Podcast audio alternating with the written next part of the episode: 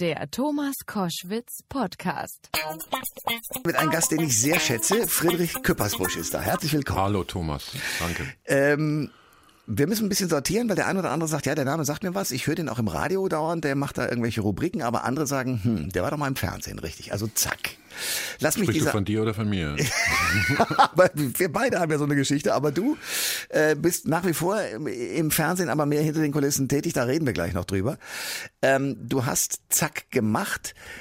Warum eigentlich? Also wie kam es dazu, dass du der Moderator wurdest? Ähm, weil der, der erste Sturm sozusagen, wie wir bei uns im Eishockey sagen, äh, sehr schnell abgeworben wurde, zu RTL ging und eine Sendung namens Stern TV entwickelte. Ah, ich erinnere mich, genau. Gerd Berger, Redaktionsleiter, diese Rebetke, Moderatorin und ja, ich glaube so ungefähr die halbe Redaktion. Und bis dahin äh, war ich auch Autor, also Filmbeiträge gemacht und moderierte die Avantgarde-Sendung Radio Münsterland, so mit der plattdeutschen Lebensweisheit und den Schweinehälftenpreisen aus den Zentralmarkthallen in Hamm. Und offenbar lief im WDR gerade kein anderer rum. Dann haben sie gesagt, ja, wir haben da ein Loch bei diesem neuen Magazin, zack, äh, probier's mal. Okay. Und du warst sofort aber ein sehr, sagen wir mal, aufmüpfig wäre zu viel, weil du sehr charmant immer dabei warst, aber jemand, der sofort kratzen wollte, also der nicht das nette kleine Interview geführt hat, auch nicht den ganz beinharten Journalismus im Sinne von, ich habe jetzt gerade eine Stirnfalte, die ist zusammengezogen und jetzt antworten Sie mir, aber du hast die Leute teilweise ganz schön vor dir hergetrieben. Warum? Neugierde, tatsächlich Neugierde. Also ich hätte sicherlich auch gerne eine Stunde mit diesen ganzen, angefangen von Willy Brandt bis äh, wer auch immer damals so alles auf der politischen Bühne vorne war, gesprochen, aber du hattest halt dreimal fünf Minuten und musstest die äh, sowohl die die Zuwendung als auch ähm, das hartnäckige äh, kritische Fragen in diesen dreimal fünf Minuten unterbringen. So, dass äh, man war immer guter und böser Polizist in einem so und äh, in, in der Verdichtung war das dann äh, vielleicht spektakulär. Ansonsten bin ich eher harmoniebedürftig und habe gerne eine Stunde Zeit, um Menschen kennenzulernen. Ja, äh, und das, das, hat, das, hat, spannende Gespräche gegeben. Unter anderem eins mit Joschka Fischer. Ich war, war er da schon Außenminister? Ähm, oder auf dem Wege dahin? Oder? Er war auf dem Weg dahin. Okay. Jedenfalls habt ihr euch ziemlich behagt, weil er nicht antworten wollte, aber du hast gesagt, ich muss es nochmal nachfragen. Mhm. Äh, eine Kunst, die heute in dieser Hartform eigentlich nicht mehr existiert. Ich erinnere mich an ein Format äh, mit äh, Michel Friedmann. Der war mhm. auch beinhart beim Nachfragen. Ja, Michel äh, war in die Schule gegangen, glaube ich, äh, wenn er das überhaupt nötig hatte, äh, bei Wolfgang Korun. Wolfgang Korun wiederum hatte auch eine Interviewrubrik. Also ähm, das hat sich alles untereinander ein bisschen befruchtet. Ist dann abgelöst worden, weißt du, von diesen Panel-Shows, wo immer fünf Leute rumsitzen müssen, damit auch alle Parteien äh, da vertreten sind mhm. äh, und wo du als Moderator weißt, wenn ich mich jetzt an einem festbeiße, haben die anderen vier schlechte Laune. Das heißt, in die, in die Format, in das Format ist schon einkonstruiert, dass du der Sache nicht wirklich auf den Grund gehen kannst. Aber ähm, diese One-on-Ones, wie du sie gemacht hast, ähm, wie die Besten sie gemacht haben, ähm, sind schwerer verkäuflich an Sender. Das sage ich jetzt heute als Produzent. Friedhelm Köber, äh, Friedhelm. Friedrich Friedhelm ist schon, also Friedrich Wilhelm tatsächlich steht im Ausweis. Okay. Ja, das hast du morphogenetisch erfasst, Thomas. also, Friedrich Was steht bei dir? Bei mir Thomas steht Thomas Alexander, Alexander genau, ja. weil mein Großvater Alexis hieß, ganz ja, genau. Ja, aber wenn es eine Schlagersängerkarriere geworden wäre, ja. wäre Thomas Alexander ziemlich cool. Ja, stimmt. Ha, das große Vorbild. Ähm, wir reden über die SPD bitte, weil du hattest oh. in deiner Sendung äh, einen Mann, der damals SPD-Vorsitzender war, äh, Hans-Jochen Vogel. Ihr habt euch ziemlich gestritten ähm, und ich habe diesen Hans-Jochen Vogel als einen sehr klugen Menschen kennengelernt. Ich habe ihn mal gefragt, da war, glaube ich, Kurt Beck gerade abgeschossen worden als äh, hm. Vorsitzender der SPD. Und ich habe gesagt, Leute, wie kann das denn sein? Ich habe es nicht ganz so hart formuliert, wie ich es jetzt sage, dass ihr in der in dem Vorstand diese Flitzpiepen ranlasst. Wo wo sind die Willy Brandts und Vogels und äh, die und Schmitz, die davor waren? Hm. Und er sagte, seien Sie fair. Diese von Ihnen angesprochenen Vorsitzenden hatten alle noch Kriegserfahrung mhm. Und haben sehr viel existenzieller äh, auch entscheiden müssen und sich verhalten müssen. Ist das der Grund, warum die SPD jetzt so mit seinen Vorsitzenden überhaupt nicht mehr klarkommt? Einer. Also ich glaube, man kann schon äh, sagen, Helmut Schmidt und Herbert Wehner haben in den 70er, 80er Jahren die Grünen gegründet. Also indem sie die damals aufstrebende junge, eher linke, eher liberale, eher fortschrittliche Generation des Hauses verwiesen haben. Und kommt man nicht mit Friedensbewegung und kommt man nicht mit Anti-Atom und äh, Burner Fischer in, in Hessen, Dachlatte, wer erinnert sich nicht daran? Ähm, also da hat die SPD sich selber ein bisschen die Wurzeln abgeschnitten, denn wenn man sich überlegt, äh, man würde sich ja heute in einer Willy Brandtschen SPD nicht wundern, wenn da ein Jürgen Trittin oder eine Renate Künast rumlaufen würde. Ja. Das würde ja völlig passen. Ja. So, die laufen aber bei den Grünen rum und wenn die SPD sagt, so, wir haben gar keine Vorsitzende mehr, wer möchte denn mal, dann ähm, würde man sagen, Bodo Ramelow wäre geil. Ja, von der Linken. Wär, ja, also die, die können bei der Linken oder bei der Grünen eher Personal finden als bei sich selber. Und das, das ist der zweite Grund. Natürlich waren äh, gerade vorweg der, der politisch verfolgte Willy Brandt, aber auch der Wehrmachtsunteroffizier Helmut Schmidt geprägt. Äh, und beide Verband so unterschiedlich und gegensätzlich sie waren, äh, dieses Nie wieder Krieg, was den Deutschen seither auch aus Schuld und Scham äh, eingewölft ist und uns auch keine schlechte Rolle in de, äh, als Nachbar jetzt in den letzten 70 Jahren äh, geschenkt hat. Äh, aber die SPD hat auch selber äh, durch Intoleranz ähm, sich selber Konkurrenz geschaffen.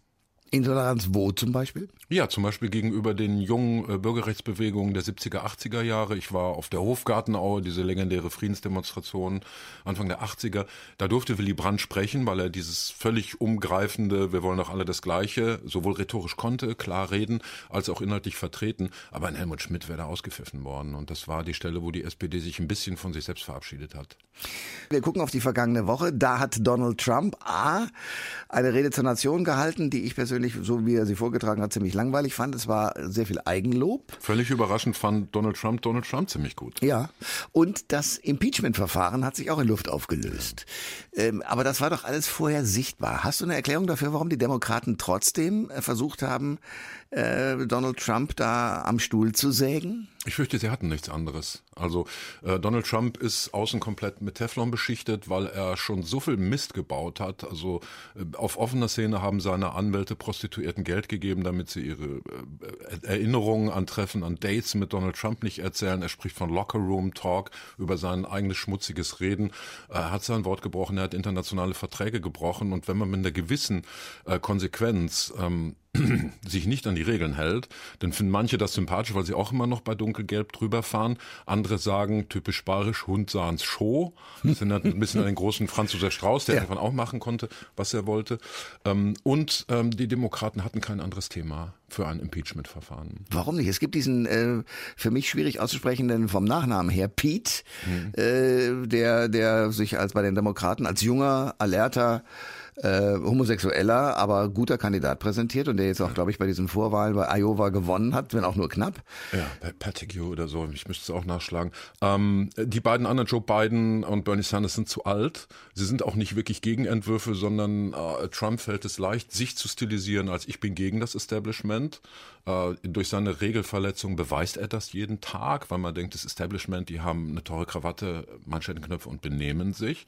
Äh, und jeden, den die Demokraten aufstellen, kann er wieder als Establishment diskriminieren. Ich persönlich wäre auf Knien nach Washington gerutscht, wenn man hätte Michelle Obama überreden können. Weil die äh, äh, wirklich auch, auch für das äh, Programm, also wäre so die gelebte Umsetzung als Person of Color äh, und äh, als Frau und als eine, die durch die Amtszeit ihres Mannes wohl ungefähr weiß, was da auf sie zukommt. Aber vielleicht war genau das der Grund, warum sie es nicht gemacht hat. Das kann man mit vermuten, genau. Ja. Trotzdem, Donald Trump hat etwas gemacht, was vorher von, vor ihm kein Präsident hingekriegt gekriegt hat. Er ist zu Kim Jong-un, mhm. dem nordkoreanischen äh, Machthaber, gefahren. Mhm. War das gut, war das schlecht? Naja, er hat ja so eine komische Buddy-Ebene zu Leuten, die ungefähr so seltsam sind wie er selber. Mhm. Und er stellt sich, glaube ich, auch so die Welt vor. Darin ähnelt er einmal mehr ähm, dieser auch narzisstischen Figur Wilhelm II., also die Vergleiche zum letzten deutschen Kaiser, ähm, bieten sich immer wieder an, der ja auch äh, ein solches Trauma hatte gegenüber seinen, äh, seinem Großvater vor allen Dingen, äh, sozusagen Vorfahren auch im Amt, und Bismarck, dass er sämtliche Verträge zertrampelt hat im Laufe der Jahre, äh, weil er sich selber so großartig fand und weil er dann sagte, na ja, also Konflikt mit Russland, da schreibe ich mal ein Telegramm an meinen, Schwa an meinen Cousin Niki, den Zar Nikolaus, und dann, dann gibt es keinen Welt Weltkrieg, also in völliger Selbstüberhebung, das als ein Buddy-Geschäft angesehen hat. Und auch darin ähneln sich Trump und Wilhelm II., was auch heißt, dass wir in Deutschland jetzt nicht überheblich sein sollten gegenüber Trump, weil wir haben so Pappnasen auch schon dran gehabt. Äh, wir haben vorhin kurz die Grünen gestreift und deren Start, weil äh, eine Partei, nämlich die SPD in dem Fall, sie sozusagen ausgegrenzt hat. Und Bewegungen lassen sich ja nicht aufhalten. Es gibt ähm, eine traurige Parallele, nämlich die AfD, die ja am Anfang auch von allen belächelt wurde, inzwischen in vielen Landtagen und äh, auch in, in, in Städten sitzt und Politik machen kann oder mitbestimmen will, zumindest in der Opposition. Ähm, diese Bewegung, wer, wer hat die denn eigentlich nicht ernst genommen von den etablierten Parteien? Ich glaube, wir haben äh, nicht ernst genommen äh, den Unterschied zwischen äh, der, der, den 30, 40 Jahren mehr Demokratie üben im äh, behüteten Kindergarten der Alliierten, die wir im Westen hatten, und dem Selbstverständnis, wir haben kein Problem mit Rechtsradikalismus, weil wir sind ja die antifaschistische DDR. Also so schlecht die, die Aufarbeitung der Vergangenheit in den Augen mancher hier im Westen und in der Bundesrepublik gewesen sein mag, es ging noch schlechter und das ist in der DDR passiert. Ähm, dann gibt es einen antiautoritären Reflex, da würde ich mich sogar vorwagen, etwas weiter als du, Thomas, und sagen, dass es die AfD jetzt ein Problem wäre. Hm, ähm, die, die Menschen haben in der Wende erfahren, gegen die da oben aufzubegehren, gegen dieses Regime der SED, gegen Honecker, ist genau richtig, bringt uns die Freiheit. Wir sind das ähm, Volk. So. Ja. Und genau das ähm, empfinden manche jetzt offenbar wieder, dass ihr Beitrag zur Politik ist, gegen ein Regime aufzubegehren. Und die Schwierigkeit dabei ist eigentlich eher, ähm, dass sie für ein Regime halten, was nach den gegebenen Umständen ein recht demokratisches äh, Regieren ist. Also Merkel ist nicht Honecker, aber wenn man das wie ein naives Kind durchspielt, sagt er, ah, 30 äh, Jahre rum, wir müssen mal wieder das böse Regime wegputschen. Das funktioniert bei vielen Leuten. Deswegen äh, ein Wahlkampfslogan der AfD, die Wende vollenden. Ne, das knüpft genau da an, Mensch, ihr Sachsen, ihr Sachsen-Anhaltiner, ihr seid doch diejenigen, die regelmäßig die böse Obrigkeit weghauen. Das ist, äh, es klingt jetzt arrogant, es ist einfach vordemokratisch ich habe es angedeutet, äh, Moderator in den 90ern, inzwischen Produzent für viele Fernsehsendungen, Kurt Krömer, hm. äh, dann äh, Klam Mundschuh, äh, du, was willst du Klamroth, Konter, ja. ja. Großartige äh, Produktionen.